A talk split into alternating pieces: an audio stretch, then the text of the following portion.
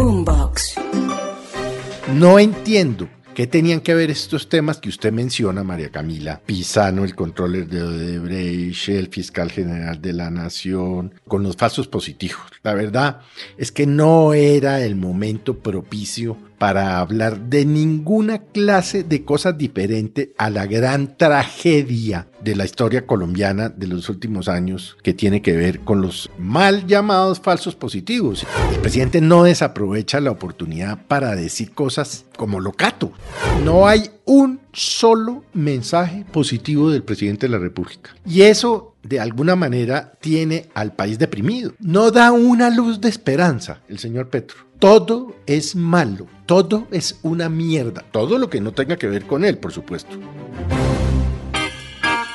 Aquí comienza el Zuletazo. Con un perdón del presidente Gustavo Petro a las víctimas de falsos positivos en Bogotá y Suachá, 19 familias por unos casos a manos del ejército en 2008. Perdón que se incluyó en un discurso de 45 minutos, desestructurado, improvisado y en el que el presidente Gustavo Petro estuvo hablando de todo un poco. Felipe dijo que no está pensando en perpetuarse en el poder, que el poder lo aburre, que los colombianos deben dejar de elegir al que más mata. Cuestionó la investigación contra su hijo Nicolás. Dijo que la fiscalía está desesperada y como si fuera poco la mezcla de temas, que a Pisano, el controller de Odebrecht, sí lo mataron y que quieren ocultar el crimen. Discurso además, como ya se está volviendo costumbre, que ven los colombianos retransmitido por todos los medios a las 8 de la noche.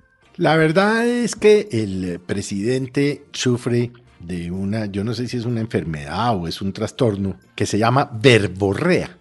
Que la verborrea básicamente es un trastorno del habla caracterizado por la producción excesiva de palabras, a menudo acompañada de una disminución en la coherencia y claridad del mensaje, cierro comillas. No entiendo qué tenían que ver estos temas que usted menciona, María Camila, Pisano, el controller de Odebrecht, el fiscal general de la Nación, la que eligen a los muertos, todo lo que está acá, con, con los falsos positivos. La verdad es que no era el momento propicio para hablar de ninguna clase de cosas diferente a la gran tragedia, porque lo es, de la historia colombiana de los últimos años que tiene que ver con los eh, mal llamados falsos positivos. Y digo mal llamados falsos positivos porque la verdad es que los, em, los eran positivos realmente, es que los asesinaron a los muchachos. ¿Qué tenía que ver toda esta cosa política contra el fiscal, contra el Consejo Nacional Electoral, con eso? Es una falta de respeto con las madres de Soacha y de otros sitios del país que se encontraban allí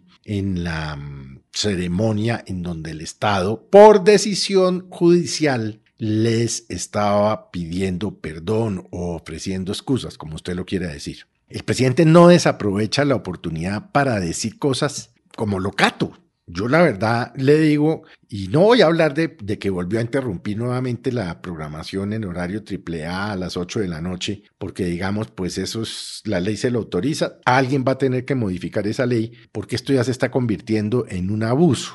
Algunos lo comparan con las intervenciones que a diario hizo durante un año largo el presidente Iván Duque durante la pandemia, pero ahí hay que hacer varias claridades. Primero, era una pandemia. El presidente no estaba en política. Segundo, no eran alocuciones propiamente hablando porque fueron los medios de comunicación los que le dieron voluntariamente al presidente Duque los espacios. No fue el gobierno el que los impuso como arbitrariamente los está imponiendo el presidente Petro. Pero no me quiero salir del tema de fondo. ¿Qué tienen que ver las madres de los falsos positivos o los hermanos o los hijos con todos los demás temas que puso el presidente Petro? ¿Usted me puede dar alguna explicación o aproximación a una aproximación, a una respuesta lógica? Pues Felipe, lo que pasa es que estos temas no solo son discurso en el momento en el que se está pidiendo perdón a las víctimas de falsos positivos, porque ayer fueron tres discursos. Usted sabe que el presidente estuvo antes en Popayán,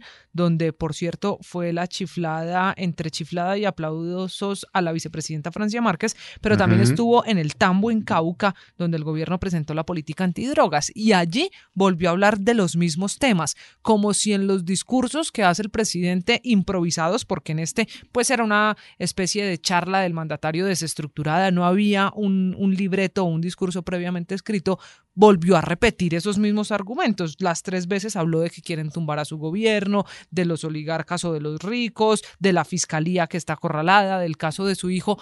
¿Acaso será que el presidente quiere tener ese mensaje en todas las apariciones que hace en público? Pues aparentemente sí, pero sabe que eso acaba finalmente por aburrir a la gente, porque no hay un solo mensaje positivo del presidente de la República. Y eso de alguna manera tiene al país deprimido, porque es que es un país que sí tiene muchos problemas, que tiene masacres, que tiene problemas em, de derrumbamientos, de, que se caen los puentes, bueno, todos los que conocemos. No da una luz de esperanza el señor Petro.